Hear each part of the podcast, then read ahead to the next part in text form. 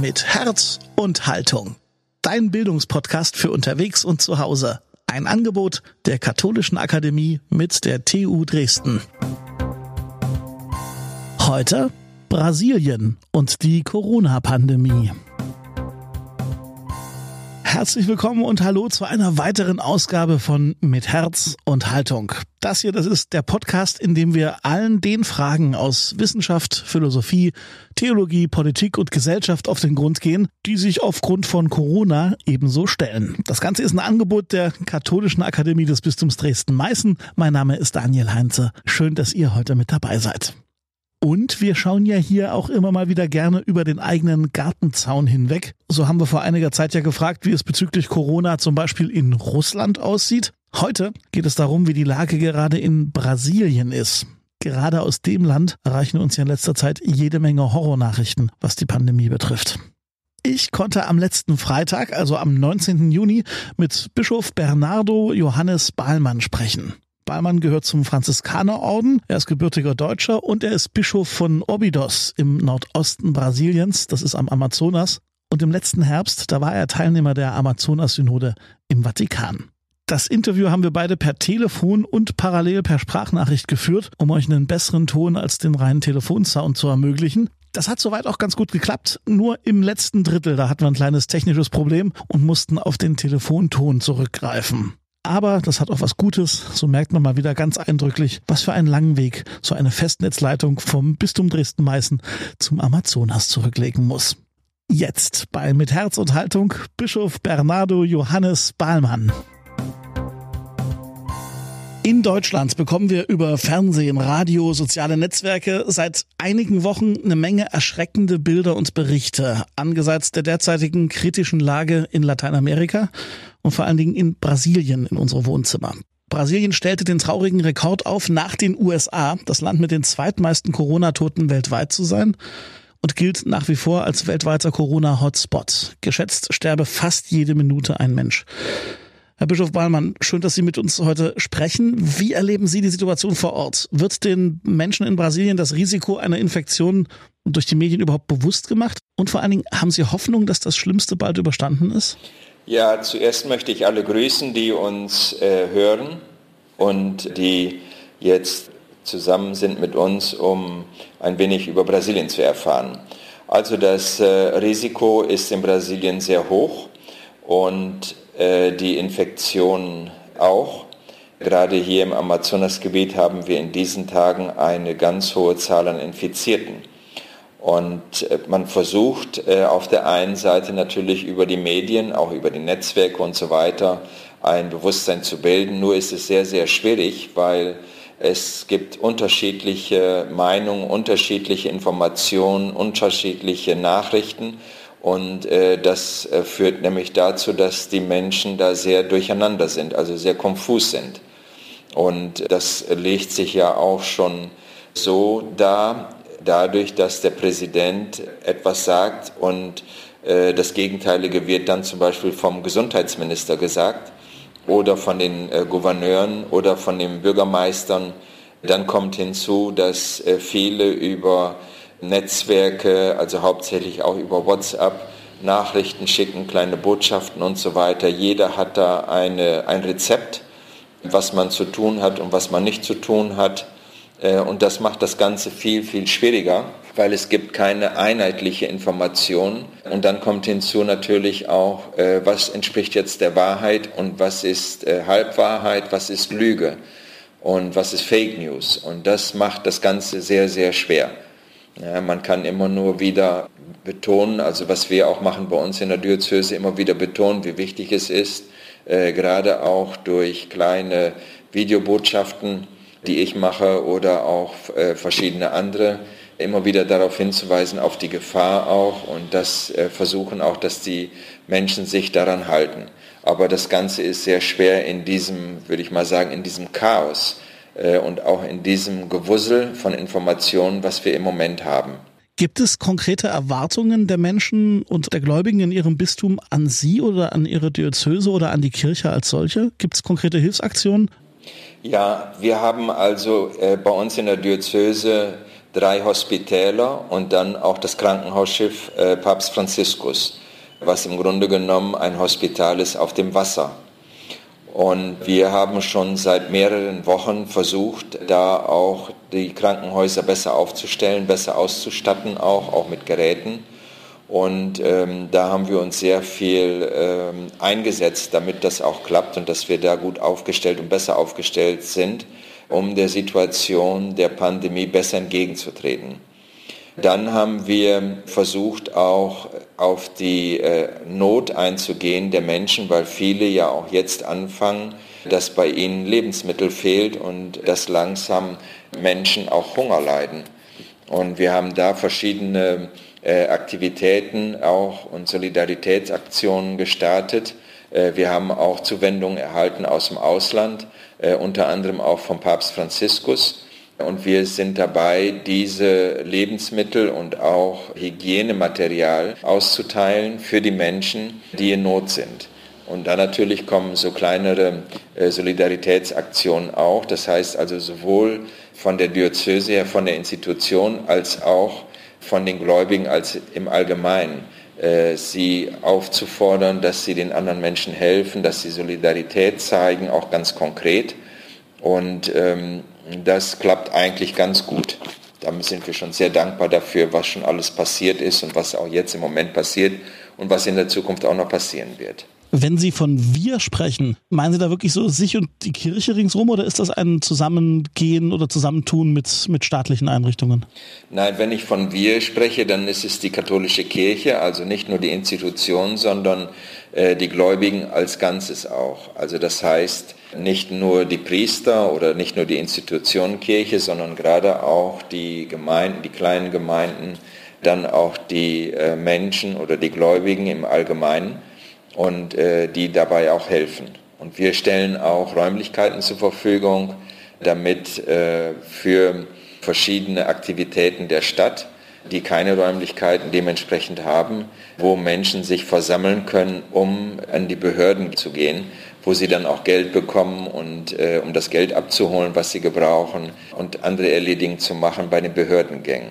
Bleiben wir mal bei den, bei den Gemeinden. Ähm, in Deutschland können unter Einhaltung hygienischer Vorsichtsmaßnahmen und bestimmter Abstandsregeln inzwischen wieder öffentliche Gottesdienste in den Kirchen gefeiert werden. Wie ist das bei Ihnen? Ist das öffentliche kirchliche Leben zurzeit auf Null oder gibt es digitale Angebote wie bei uns, Livestreams?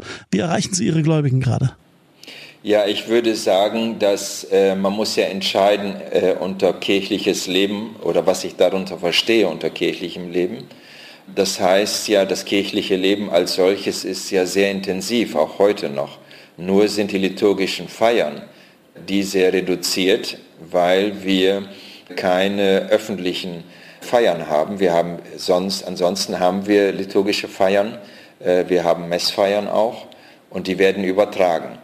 Und äh, in Brasilien ist es ja vorher auch schon so gewesen, dass man gerade über Fernsehen und auch über Radio haben wir sehr viele äh, Programme, die hat es vorher schon gegeben und die sind jetzt nochmal intensiviert. Wir haben ja verschiedene katholische Sender äh, in Brasilien, also Fernsehsender wie auch Radiosender.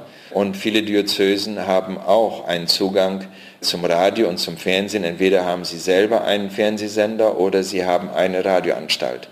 Und das ist überall etwas verschieden. Und dadurch sind wir natürlich in den Medien immer sehr präsent.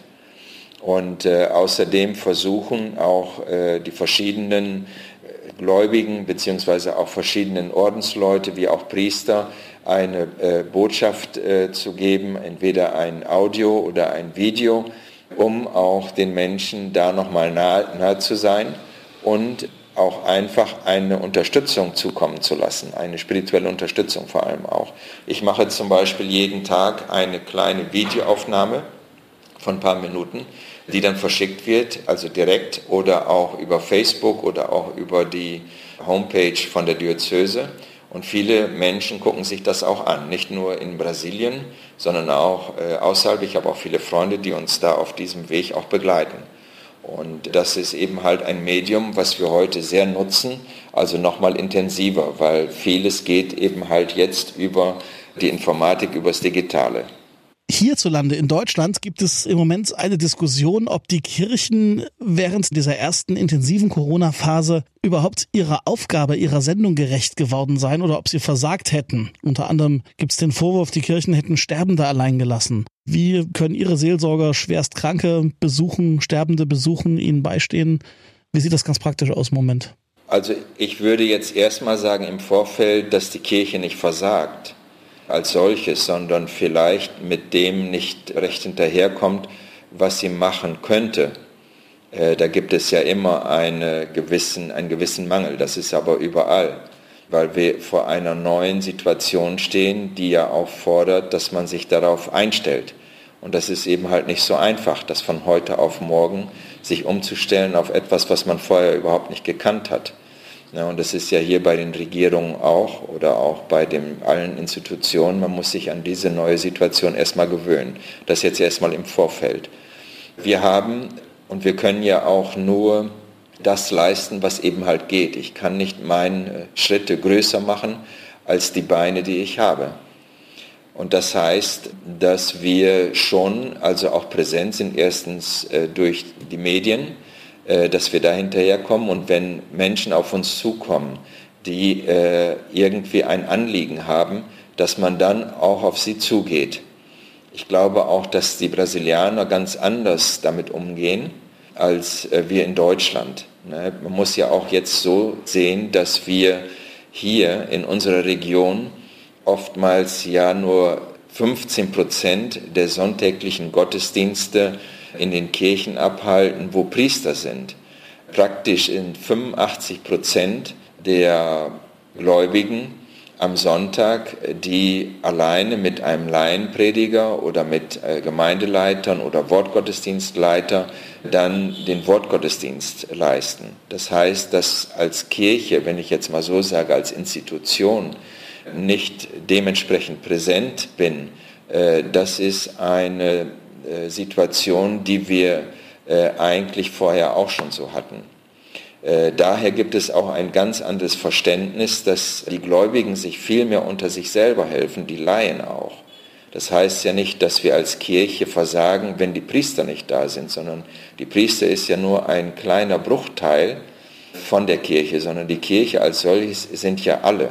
Wir müssen die Kirche in der Ganzheit sehen und auch da, wo die Laien sind bei den Kranken oder auch bei den äh, Sterbenden sind oft hier bei uns die Laien, da ist der Priester gar nicht anwesend, ne, sondern das machen alles die Laien, auch die Beerdigung. Wir, das ist alles von den Laien. Was bei uns eben halt dann ist, dass man eine Sieben-Tages-Gottesdienst hat, äh, der dann eingefügt ist in den Gemeindegottesdienst und dass man dann für den Verstorbenen betet und die Angehörigen kommen dann dazu. Dieses passiert auch weiterhin dass wenn wir wissen, dass jemand verstorben ist, dass wir dann auch äh, für diese Menschen beten. Das wird auch über Radio und auch über Fernsehen übertragen, sodass die Menschen auch daran teilnehmen können.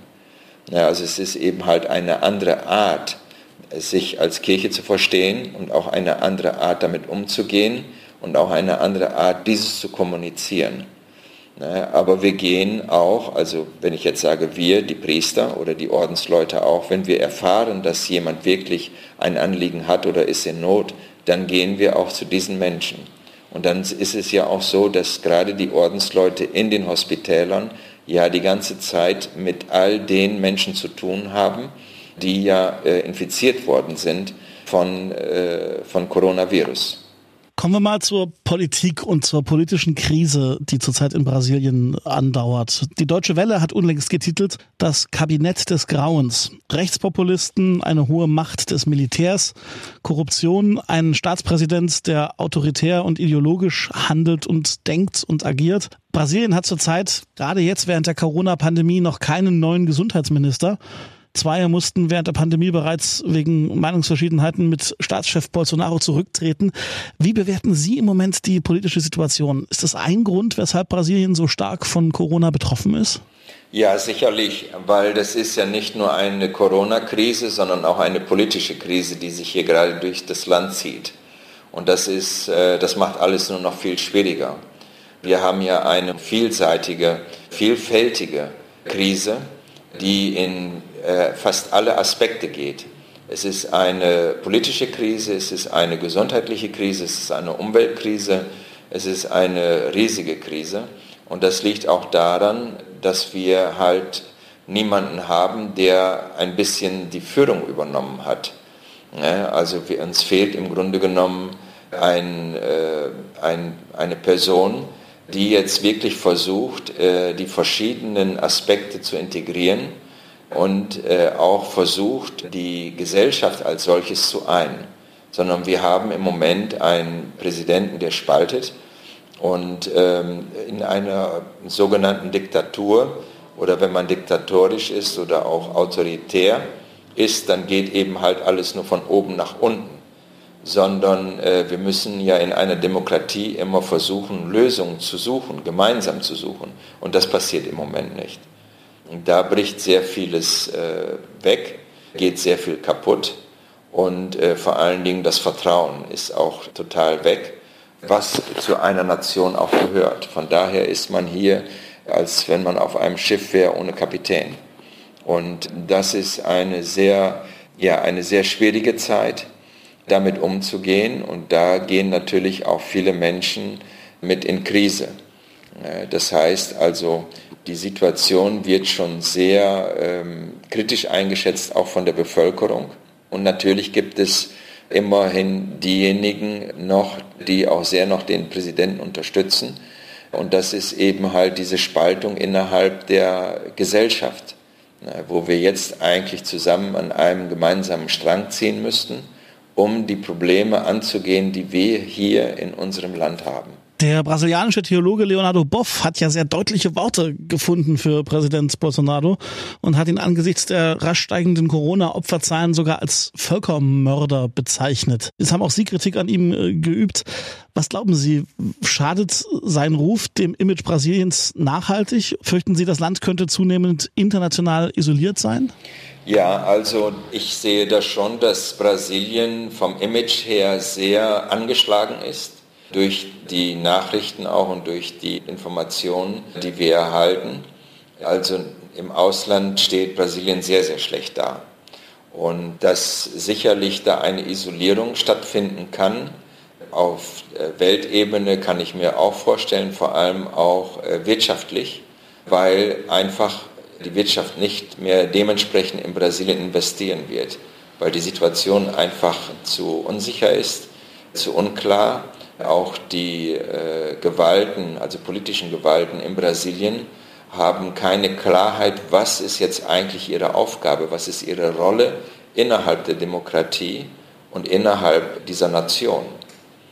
Und das äh, halte ich auch teilweise für sehr gefährlich. Herr Bischof, Sie sind Franziskanerpater. Ihr Orden hat sich im Besonderen den Armen verschrieben, wie das ja bereits Ihr Ordensgründer, der heilige Franziskus von Assisi, zu seinen Lebzeiten vorgemacht hat. Wie nehmen Sie das gerade in Brasilien wahr? Sind die schlechter gestellten, sage ich mal, die Benachteiligten, vor allem also auch Indigene und die afro-brasilianischen Gemeinde, angesichts der Corona-Pandemie einem erhöhten Risiko ausgesetzt und besonders schwer getroffen? Und wie glauben Sie, wird Corona sich auf die Schere zwischen Arm und Reich im Land auswirken? Also im Moment ist die Situation die, dass gerade diejenigen, die in der Minderheit waren oder auch die Benachteiligten oder schlechter gestellten in eine noch gravierendere Situation kommen. Also die Indigenen, die hatten vorher auch schon keine gute äh, Betreuung äh, durch die öffentlichen Behörden. Äh, das hat alles sehr, sehr schlecht funktioniert. Es ist ständig ein Kampf, damit die indigenen Völker zu ihren Rechten kommen und auch, dass sie dementsprechend auch behandelt werden. Im Bereich des Gesundheitswesens ist es ja sehr, eine sehr schlechte Betreuung. Das erfahren wir ja auch immer wieder hier in unserer Diözese in Bezug auf die indigenen Völker, die wir haben. Und auch die Afro-Brasilianer. Wir haben hier in unserer Diözese die größten Gemeinden der Afro-Brasilianer. Und ähm, man, wir merken und wir sehen auch, dass sie nicht dementsprechend zu ihren Rechten kommen, wie es eigentlich sein müsste. Und da sehe ich auch, dass in dieser Hinsicht die Schere nochmal zwischen Arm und Reich sich sehr, sehr vergrößern wird. Also das ist auch de facto. Ja, und ähm, Wie das weitergehen wird, das kann ich jetzt im Moment auch nicht sagen. Ich weiß nur, dass die Situation sich gravierend verschlechtert hat und dass nach dieser Pandemie wirklich auch etwas Neues kommen muss. Wir von unserer Seite her versuchen, uns einzusetzen für die Rechte der indigenen Völker wie auch äh, für die Afro-Brasilianer. Und wir versuchen da auch neue Wege zu gehen. Und unsere Arbeit gerade in dieser Hinsicht, dass diese Völker zu ihrem Landrecht kommen, dass sie zu ihrem Recht kommen, vor allem auch für die Schulausbildung, Gesundheit, Infrastruktur, da sind wir weiterhin sehr intensiv am Arbeiten und das werden wir auch weiter verfolgen. Können Sie der Situation irgendwas Positives abgewinnen im Sinne von, hier sehe ich eine Chance durch Corona, dass sich irgendwas entwickelt, mögliche Gesprächspartner neue oder neue Wege oder ist das eher zu optimistisch gedacht? Die äh, Pandemie, also Coronavirus, hat sicherlich viele, viele nachteilige und negative Aspekte, aber auch positive Aspekte, weil einiges von dem, was halt nicht gut war in unserer Gesellschaft, das wegfällt oder dass wir das neu überdenken müssen.